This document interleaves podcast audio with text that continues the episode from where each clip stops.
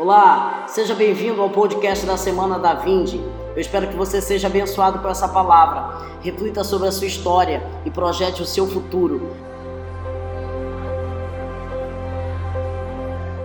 Às vezes a gente tem uma mania de, de escutar alguma coisa de Deus, de algum servo de Deus, e pensar em alguém, porque a gente de repente não se encaixa com o assunto que está sendo colocado.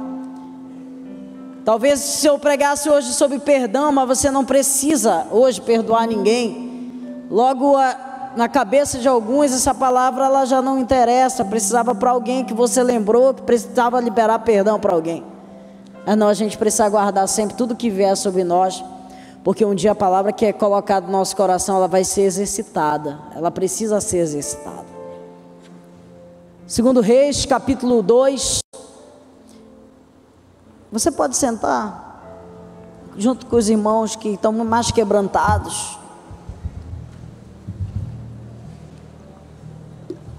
Segundo o livro de Reis,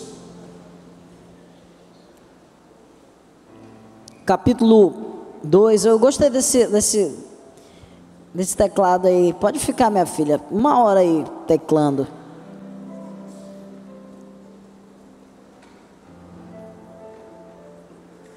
Segundo livro de Reis, capítulo 2, versículo 1.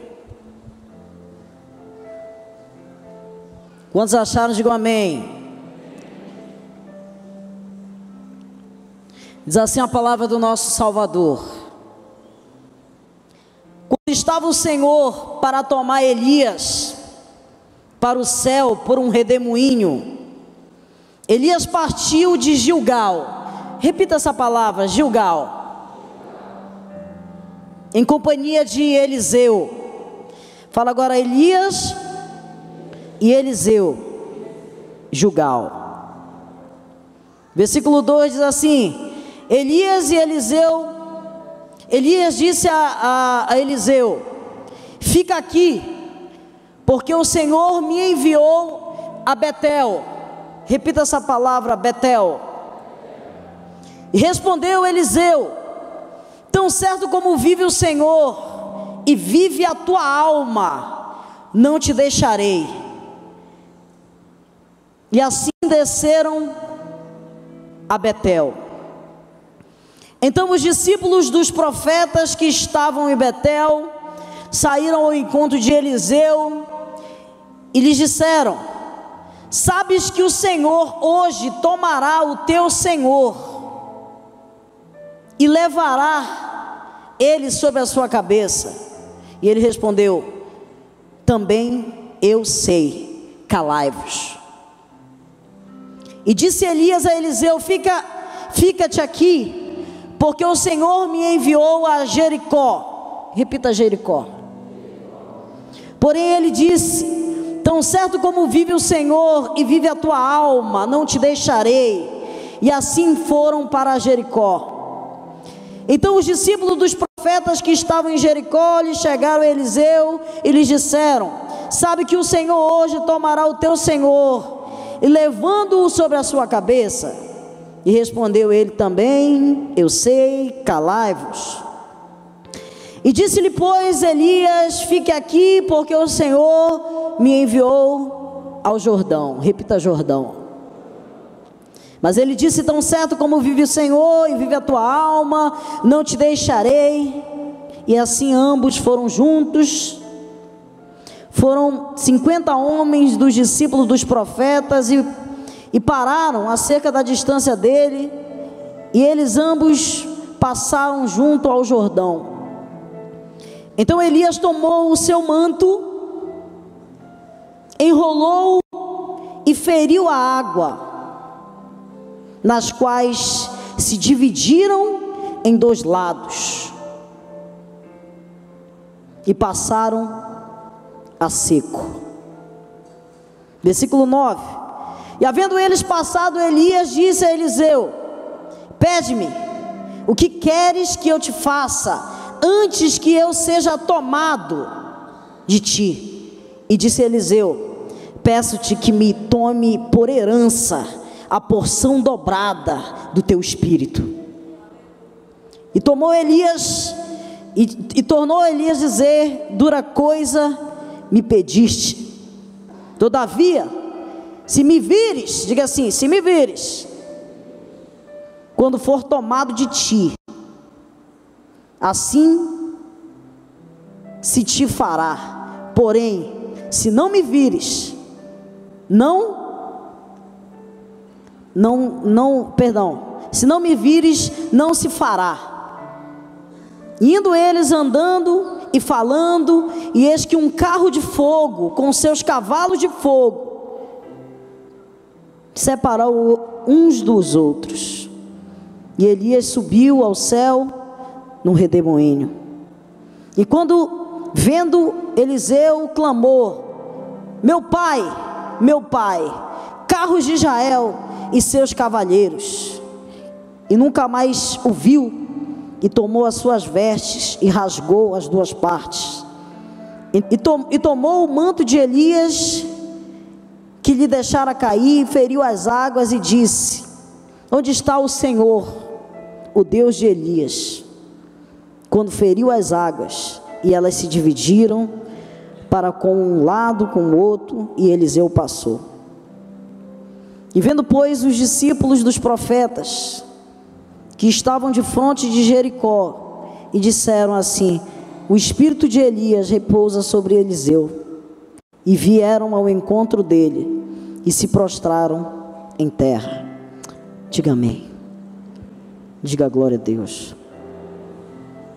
Elias foi o maior profeta que já existiu.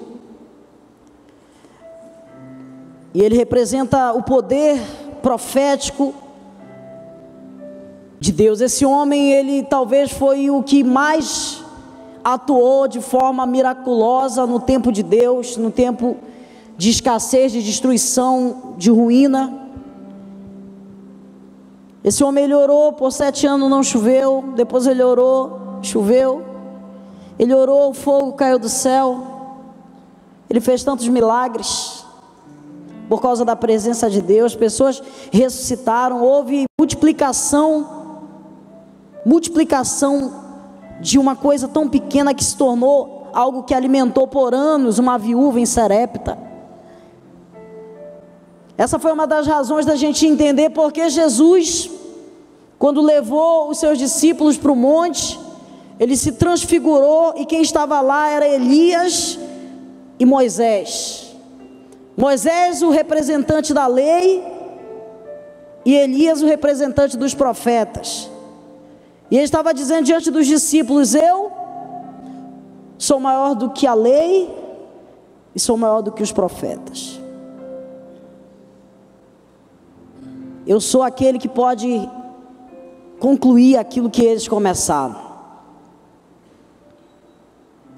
E essa história aqui, ela, ela conta alguns princípios que eu quero colocar aqui para vocês. Eu queria falar sobre quatro passos que nós precisamos dar para um grande mover de avivamento.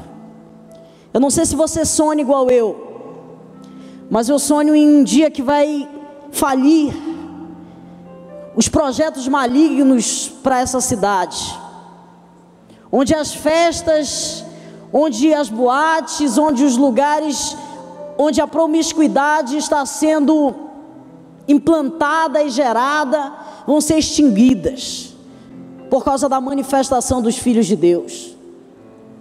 Talvez você olhe isso como uma coisa muito difícil, mas quando a salvação de Deus ela, ela vem na vida de alguém, isso muda valores. Isso é tão certo que numa sexta-feira de noite nós estamos aqui. Mas uma experiência teve que acontecer na nossa vida para que esses valores viessem ser trocados. Talvez alguns anos atrás, uns meses atrás, você jamais se via num lugar como esse. Mas por causa da unção e da palavra de Deus e do alcance do Evangelho na sua vida, as coisas se fizeram novas. E Deus, Ele tem transferido, Ele tem transferido uma unção profética sobre uma nova geração que está sendo levantada. Eu creio que essa nova geração está aqui diante de nós. Diga amém. Se eu só estou aqui hoje, essa noite, eu posso dizer que eu só, só estou aqui hoje eu abençoo a sua vida de alguma forma, porque eu recebi da vida de algum líder que eu respeitei, que eu admiro, que eu me submeto. Porque eu entendo esse princípio que foi colocado aqui. Ninguém vai ser autoridade sem entender que existe um autor que autoriza algo. E Deus ele quer hoje distribuir sobre nós uma unção, uma unção dobrada, ou seja, é a unção de quem você respeita e mais a sua que Deus te deu.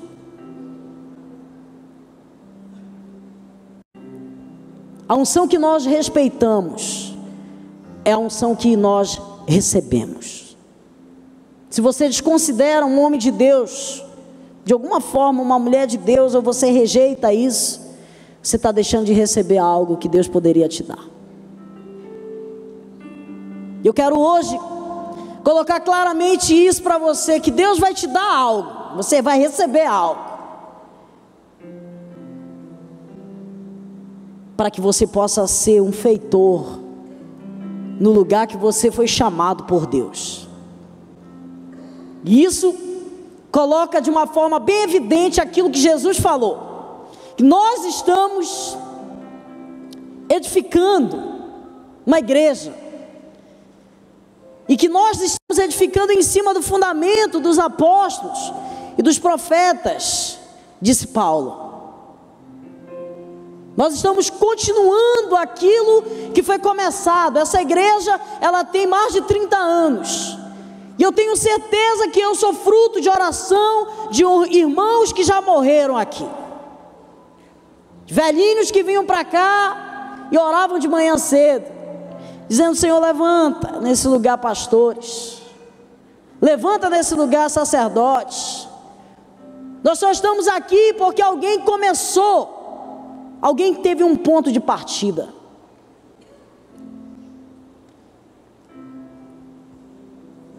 E Deus quer hoje entregar uma unção nova sobre nós, sobre a nossa vida. Eu queria dar hoje quatro passos para um avivamento, um mover de Deus na nossa vida. Esse texto ele fala que Elias e Eliseu estavam em um lugar chamado Gilgal.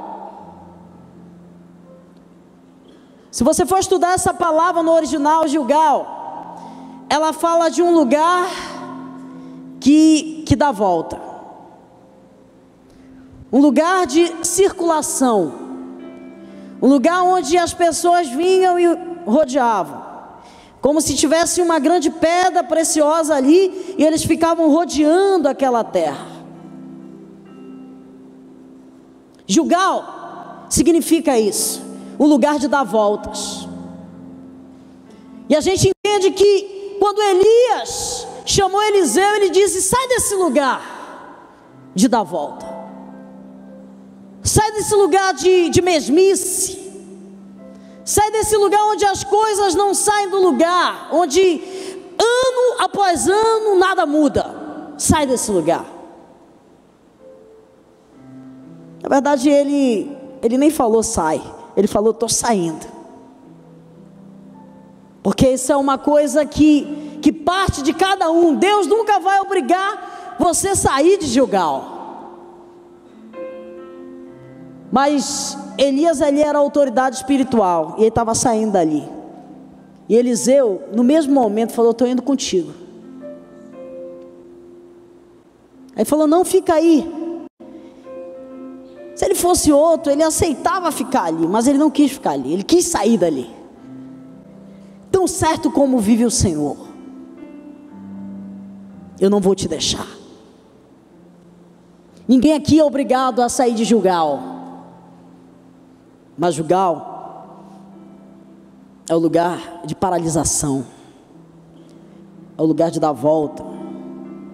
Deus deseja que a gente saia desse lugar hoje para experimentar algo sobrenatural lá na frente. Esse lugar, ele fala de distração. Esse lugar fala de perca de tempo com, com coisas fúteis. Esse lugar fala de entendermos que temos poucos dias, mas mesmo assim nós estamos gastando as poucas horas e os poucos dias que temos em coisas que eram para ser distrações e se tornaram prioridades. Essa geração tem vivido isso. Nós não estamos aqui querendo dizer que é errado se distrair, mas quando a distração se torna prioridade, a gente perde o propósito e fica em Gilgal. Se você deseja um genuíno mover de Deus na sua vida, na sua história, na sua casa, como o Diego falou, no seu trabalho, em qualquer lugar, você precisa sair da mesmice. Você precisa acreditar que Deus tem algo a mais para vocês. Quantas guerras vêm sobre a nossa vida, sobre o nosso coração? Quantos pensamentos têm assolado pessoas e feito essas pessoas ficarem rodeando naquele lugar? Quantas acusações dizendo você não pode liderar uma célula, você, você não pode fazer nada para Deus porque você é sujo, você, você é imundo, você é pecador. E Gilgal continua ali no meio de tantos que nós estamos vendo. Você, a partir de hoje, vai ver muita gente rodeando, mas você vai ser Elias de Deus que vão chamar pessoas. Vamos sair desse lugar. Participar de algo maior. Vamos participar de um grande mover de Deus nos nossos dias. Vamos trazer a história de Deus para essa cidade. Vamos resgatar jovens de um lugar. Vamos se doar mais a Deus. Vamos pregar a mensagem de Deus. Não vamos deixar de ser conectado das coisas mas sim vamos nos conectar na fonte mais poderosa, que realmente mais vale a pena, que é o Senhor. Quanto tempo tem sido perdido nos nossos dias em Gilgal? Gilgal é um lugar de frieza, um lugar de religiosidade, um lugar de paralisia, um lugar de solidão lugar de falta de compartilhamento, lugar de onde muitos ainda estão superiores. Mas hoje é o dia de sair de Gilgal e ir para Betel. E quando eles saíram de Gilgal, eles foram para esse lugar chamado Casa de Deus. Betel significa isso casa de Deus, lugar da morada de Deus. Em Betel, Deus se demonstrou a Jacó descendo numa escada. Entenda que o propósito de Deus ali era se demonstrar a Jacó. E ele viu os anjos de Deus subindo e descendo numa escada. Isso fala de visitação. Isso fala de um lugar de experiência. Quando saímos da mesmice, nós vamos para um lugar de experiência, de experiência com a presença de Deus. Antes desse lugar se chamar Betel, ele se chamava Cidade de Luz. É um lugar de clareza, um lugar de revelação, um lugar de demonstração de poder. É um lugar onde saímos de uma profunda solidão, tristeza, escassez, e passamos a contar realmente o que tem acontecido no nosso meio. Um lugar onde nós vamos experimentar, nós mesmos vamos experimentar coisas profundas de Deus. Nós não vamos mais só admirar os testemunhos e ver as mudanças, mas nós vamos ser os testemunhos de, de mudança. Chegou o tempo de você ter os seus próprios testemunhos. E esse lugar é Betel o lugar da presença, o lugar da casa de Deus. Ageu ele falou, lá em Ageu capítulo 1, versículo 5, que o Senhor trouxe uma palavra, Ageu 1, finalzinho do Antigo Testamento.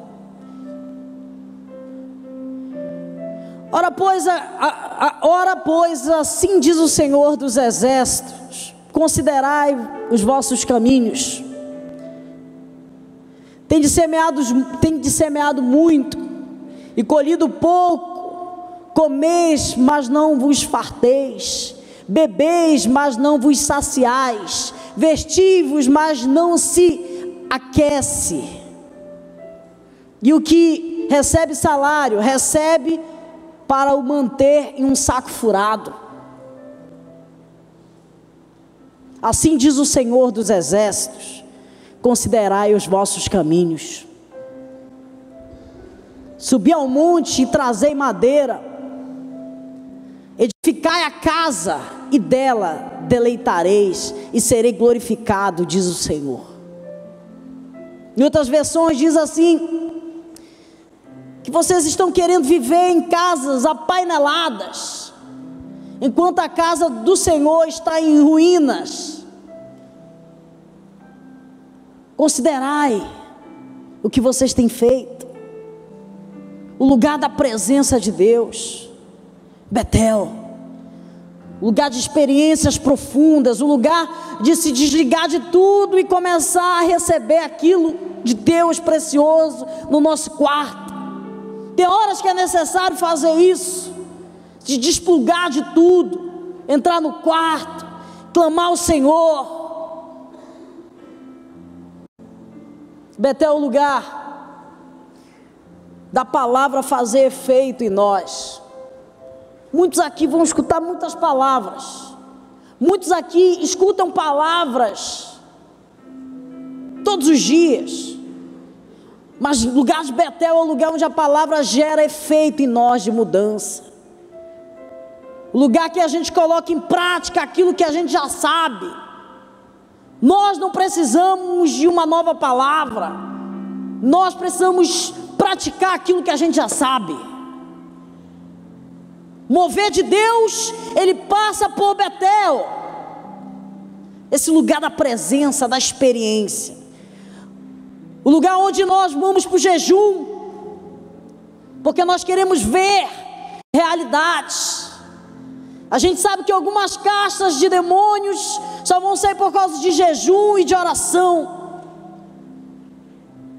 É o lugar de romper, é o lugar de sair e ser visitado pelo nosso Pai. Ninguém vai participar de nada grande de algo grande nessa terra, sem passar por esse caminho da experiência. Porque você pode pregar muitas palavras, e você pode compartilhar muitas palavras, mas essas palavras elas só vão trazer efeito na vida das pessoas quando você realmente vive elas e toca em pessoas através da unção que você recebeu ali. Betel é o lugar que a gente lê a palavra e a gente fica lamentando e chorando e dizendo: caramba, eu não consigo isso, mas eu quero. É esse lugar onde Deus nos mostra quem realmente somos. E é nessa humildade que, que nós vamos passar a ter, que nós vamos começar a ser visitados por Deus.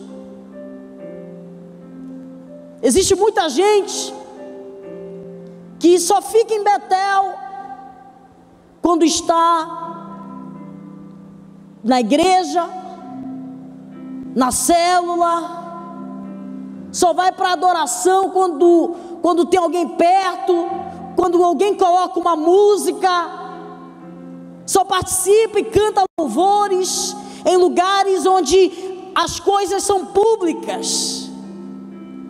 Nós vivemos um tempo onde muita gente tem uma vida com Deus pública, mas não tem nada com Deus no secreto. Betel é o lugar de estar no secreto com Deus, de receber coisas preciosas no secreto. Só ora quando alguém ora, só canta quando alguém canta. Deus se alegra quando você se manifesta e levanta sua mão. Eu sei que tu estás aqui, Pai, no meu quarto. Eu sei que o Senhor está aqui. E começa ali. Sai, sai da mesmice caminha para a presença. Sai do círculo vicioso e vai para a presença daquele que desce do céu para alcançar um pecador na terra. Betel é um lugar de adoração, lugar de louvor, lugar onde as crises vão, vão aparecer porque nós vamos ver a nossa realidade. E é necessário passar por Betel para receber um grande mover. Mas o texto diz que depois que eles saíram de Betel, eles foram para Jericó. E Jericó também é um outro lugar muito importante. Jericó significa guerra. Jericó significa muralhas a serem quebradas, a serem destruídas, inimigos altamente armados impedindo a nossa liberdade, impedindo a terra prometida. Jericó significa isso. Não espere avivamento sem primeiro passar por guerra. Jericó significa guerra, guerra espiritual, inimigos a serem vencidos, não com a força do nosso braço, Jericó é o lugar onde o nosso braço não tem poder. Jericó é o lugar onde o braço de Deus e a obediência de Deus faz a gente rodear as muralhas e elas mesmas caem, não por nossa força, mas pela força divina. A força divina se manifesta na guerra em Jericó. E saindo,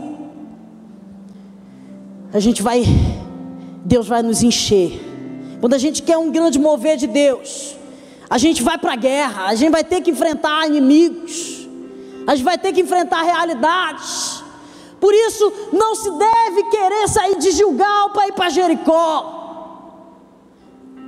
Ninguém sensato deve fazer uma loucura dessa.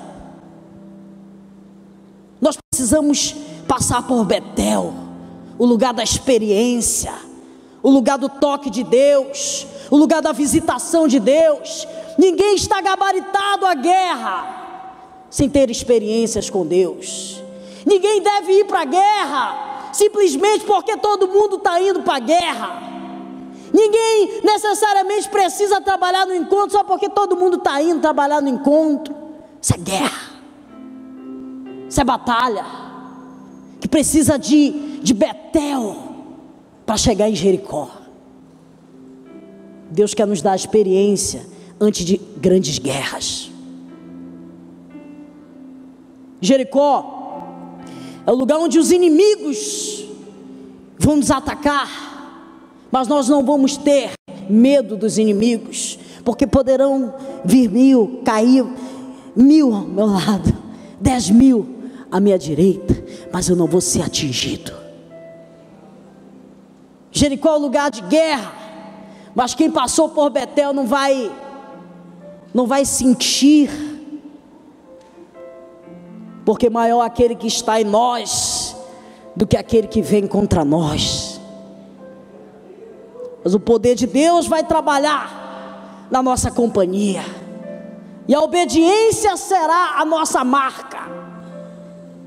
A obediência foi aquilo que marcou a vitória em Jericó. Eles estavam armados, mas Deus falou: só rodeia sete vezes essa cidade.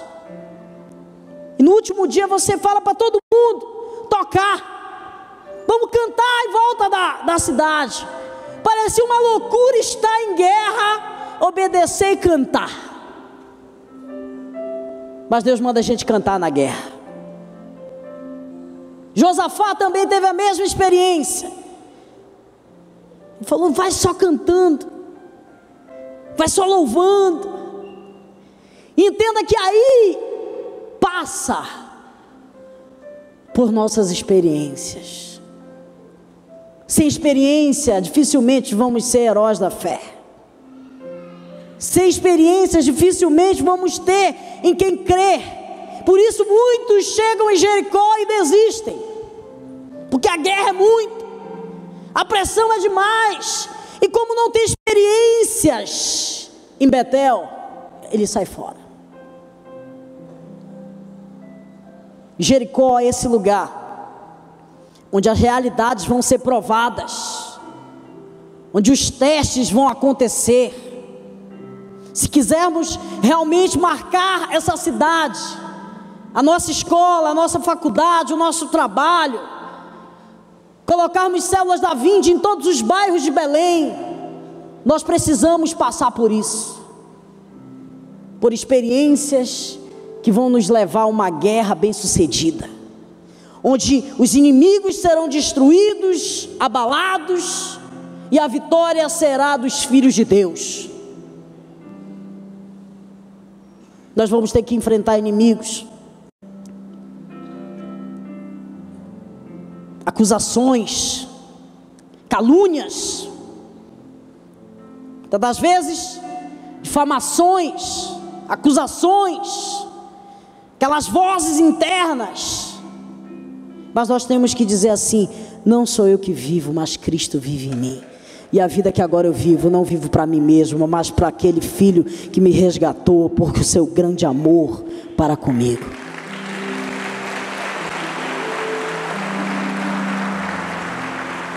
Jericó é o lugar onde a palavra de Deus vai nos sustentar. Muitas vezes em Jericó nós escutamos sofismas. A Bíblia diz: não vos conformeis com esse século. E entenda que o conformismo é a atitude de Gilgal, mas o não se conformar é a atitude de Jericó. Não vos conformeis com esse século, mas transformai pela renovação do vosso entendimento, para que experimenteis qual seja a boa, perfeita e agradável vontade de Deus. A Bíblia fala de sofismas que se levantam contra o conhecimento de Deus e que nós precisamos levar eles cativos à obediência em Cristo. O que é isso na prática? Quando nós não temos o respaldo e o conhecimento de Deus e de quem somos em Deus, que somos filhos de Deus, nós vamos nos afastar no momento da guerra. Porque no momento da guerra é um momento que muitos são atingidos e é normal ser atingido. É normal alguém na guerra ser abatido. Eu já fui muito, até hoje sou. Mas todas as vezes que eu me lembro e quando eu estou machucado, quando eu estou ferido, é a palavra de Deus que responde ali naquele momento de crise. Foi isso que Jesus fez quando Satanás tentou ele. Satanás usou a palavra e disse: Está escrito. Jesus também disse: Está escrito. É quando a palavra de Deus está dentro do nosso coração, diante de situações que vamos ser realmente testados, que nós vamos entender a importância de lermos esse livro todo dia essas palavras vão entrar no nosso coração, elas vão se tornar defesas. Efésios 6 diz que a palavra é o escudo da fé, o qual nós vamos apagar todos os dados da guerra. Coloca o capacete da salvação, a espada do Espírito. Vou ler isso para vocês. Efésios capítulo 6. 6 alguma coisa. 6, 6. É seis ou é sete? Seis, sete, né? Vai lá. Seis, sete. Eu não ia, não está no meu esboço, mas eu lembrei. Que versão é essa? Essa é atualizada, né? Coloca no oito. Revestivos de toda a armadura de Deus. Entenda que você está em guerra. Você está onde? Você está em Jericó. Você precisa de o quê? De uma armadura. Olha aqui, Efésios diz: revestivos de toda a armadura de Deus, para poderes permanecer firmes contra as ciladas do diabo. Versículo 12. Pois a nossa luta não é contra a carne, não é contra os seres humanos, não é contra o sangue, mas sim contra os principados, contra as potestades, contra os, contra os príncipes desse mundo de trevas, contra as hortes espirituais da iniquidade das regiões celestiais. A minha luta não é contra você. Sabe o que a gente deve só para o ser humano? Qualquer ser humano? O amor. Que Ele nos amou. Amai-vos uns aos outros. Ninguém aqui é juiz de ninguém. Deus não te chamou para ser juiz. Não sei se você joga bola, talvez ali. Mas ninguém aqui é juiz. Você foi chamado para amar. Só isso. Você não foi chamado para amar nada. Só tem que amar. Pode passar, que está legal. Portanto, tomai toda a armadura de Deus, para que possais resistir no dia, no dia de Jericó, no dia da guerra, no dia mal. E havendo feito tudo isso, permaneceu o que? Firme. Em outras versões diz inabalável. E agora que, é, que eu vou te dar as tuas armas. O que, que ele está dizendo aqui? Olha, vocês devem se cingir com a verdade. Pegar o cinto, ou seja, a couraça da justiça. Essa justiça, ela não é uma justiça própria. Ela é uma justiça de Deus. Entenda que nós não temos justiça, nós somos só justificados. Talvez se você não sabe o que é couraça, era um negócio tipo um, um ferro que era colocado assim antes da armadura. Em alguns filmes até dá para aparecer um negócio tipo como se fosse um gra, uma gradezinha. O nome disso era couraça. Que se perfurasse a roupa ainda parava ali, ainda não vinha em alguma forma. A justiça de Deus é o que nos justifica e que vai nos justificar naquele grande dia, porque Ele será o grande juiz. Versículo 15: Calçai vossos pés com a pregação do Evangelho da paz. Ele está dando uma sandália que se chama pregação do Evangelho. Por isso que a Bíblia diz que a palavra de Deus é luz para o nosso, para o nosso caminho. Versículo 16: Tomai sobretudo o escudo da da fé, pelo qual vocês podem apagar todos os dados inflamados do maligno, te dando um escudo de fé. Tomai também o capacete da salvação e a espada do Espírito, que é a palavra de Deus. Palavra de Deus. Com toda a oração e súplica, orando em todo o tempo no Espírito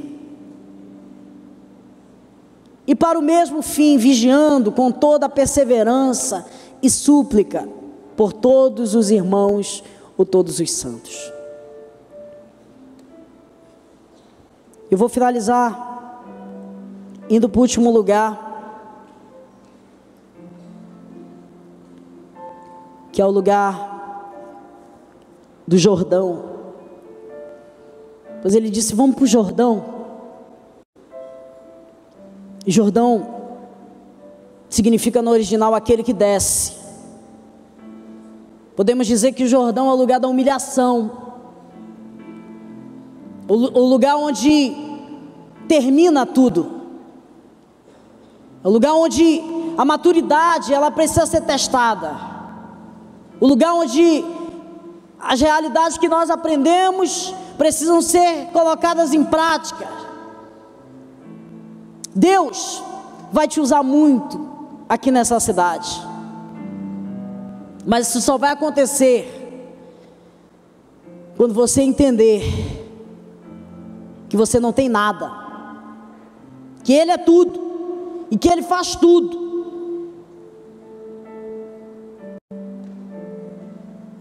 Não tem como receber ou participar de um avivamento sem passar por esse lugar de humilhação. Nessa hora que a nossa família vem e diz que está ficando doido, está entregando a tua juventude. Nessa hora de humilhação que os teus amigos se afastam de ti e diz que tu está louco. Nesse lugar é que muitas das vezes as nossas feridas e as nossas curas vão vir, como vieram na vida de Naamã.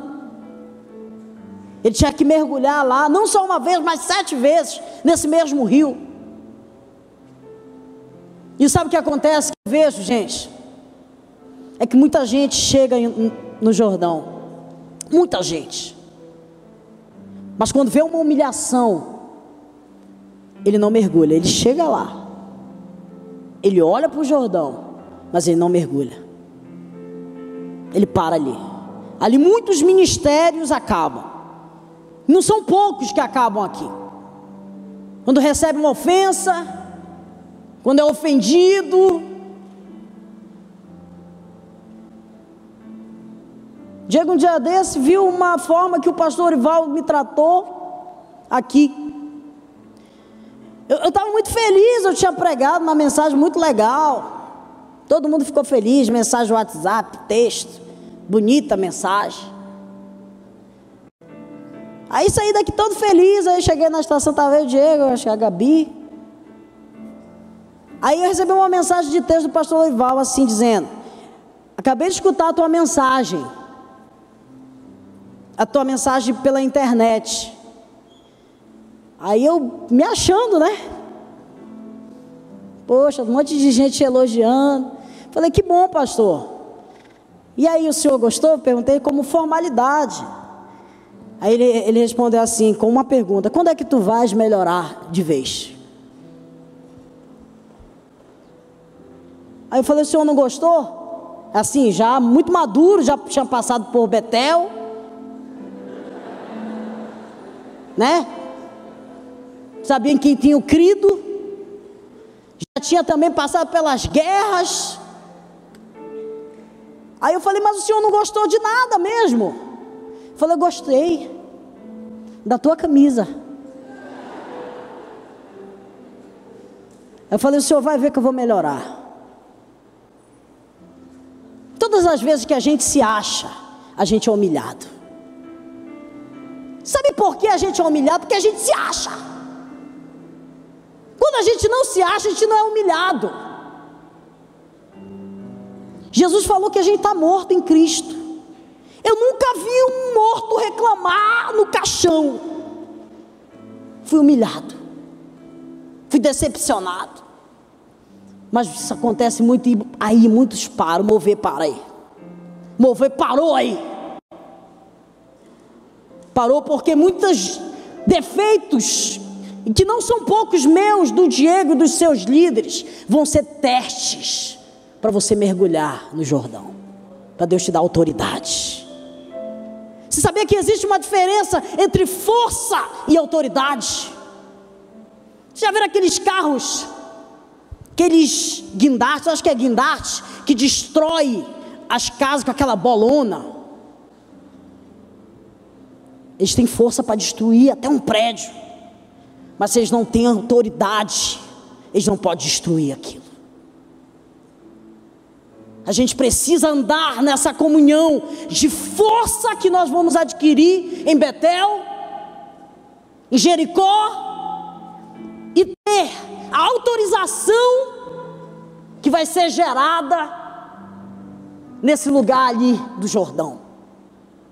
Deus só te dá autoridade por causa da submissão.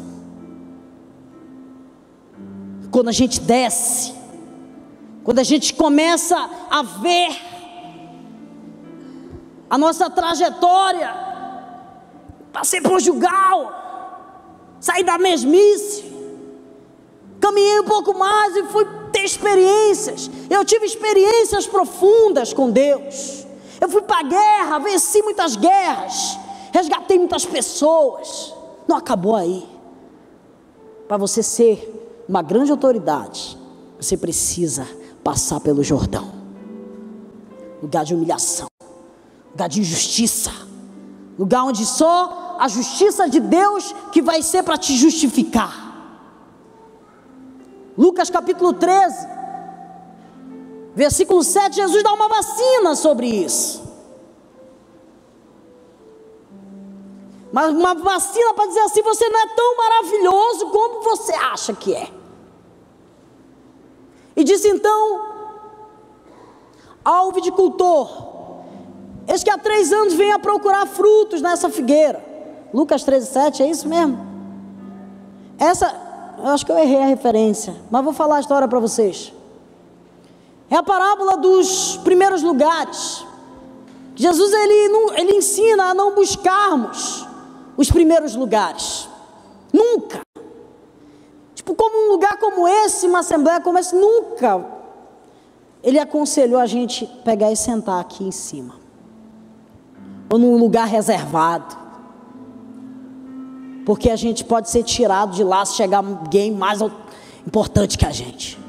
Agora, se te convidarem para ir para lá é outro esquema. Mas só vai convidar, sabe por quando? Autoridade. Tem muita gente que quer ser autoridade, mas eles não querem passar por isso. E muita gente quer milagres sem caminhar por esses passos. Jericó foi aquilo que deu a Eliseu a autoridade de Elias dobrada. Quando ele passou por isso, ele estava preparado, e vocês observam que foi condicional, e eu vou finalizar com isso. Ele disse: Se tu me vê, se tu vê eu subindo, tu vai ter. Sabe por quê? Porque só vê os atos quem é discípulo de verdade. Só vê alguma coisa quando alguém entende que é discípulo. Muita gente quer ser meu discípulo. E chega comigo para dizer isso. Falo, dura coisa me pediste. Porque ser discípulo não é fácil. Discípulo é ser contrariado. Eu tenho quatro discípulos nessa igreja só. Só isso. Todos esses bandos de jovens que tem aqui. Por quê? Primeiro que eu não dou conta de cuidar de todo mundo. Segundo é porque essas pessoas elas elas já passaram por esses lugares. E comigo. Sabe o que aconteceu depois? A capa de Elias caiu. Ele rasgou as suas vestes, pegou a roupa do profeta e atravessou o Jordão. O milagre, milagres começaram a acontecer depois daquela unção na vida dele. Quantos querem ver milagres de Deus? Quantos querem fazer milagres com Deus aqui em nome de Jesus? Você tem que sair de julgar. Você tem que passar por Betel, fazer guerra em Jericó e ser humilde no Jordão. Fique em pé, em nome de Jesus.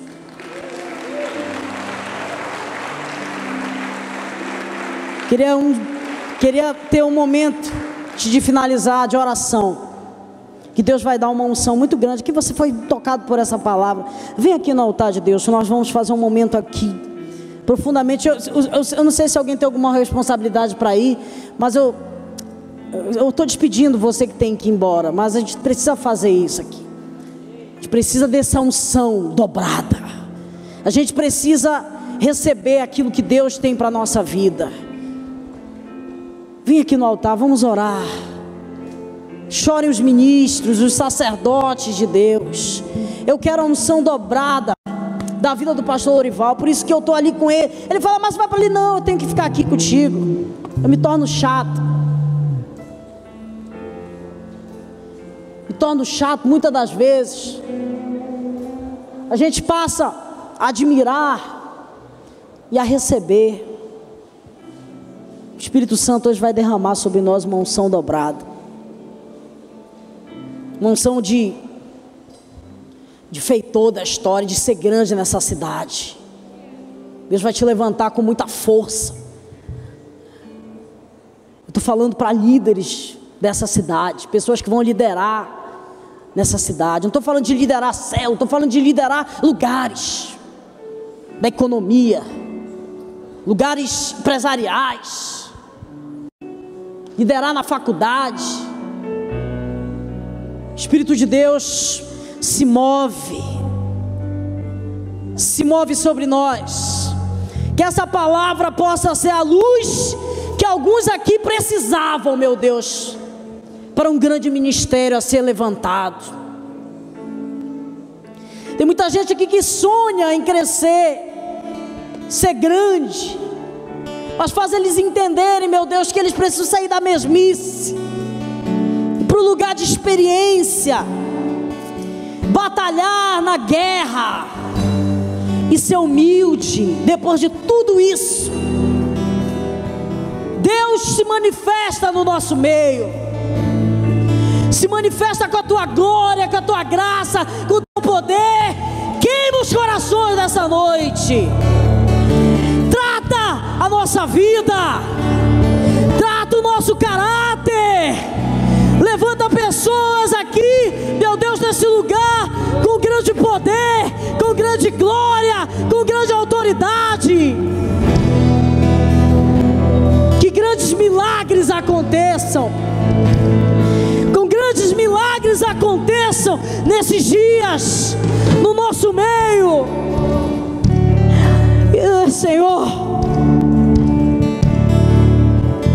nós queremos mais, nós queremos sinais, nós queremos sinais, prodígios, maravilhas no nosso meio.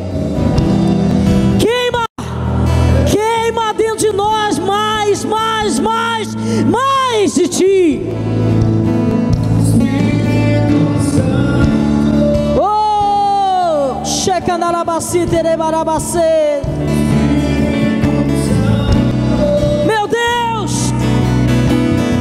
estamos aqui. Nós clamamos a Ti, Senhor.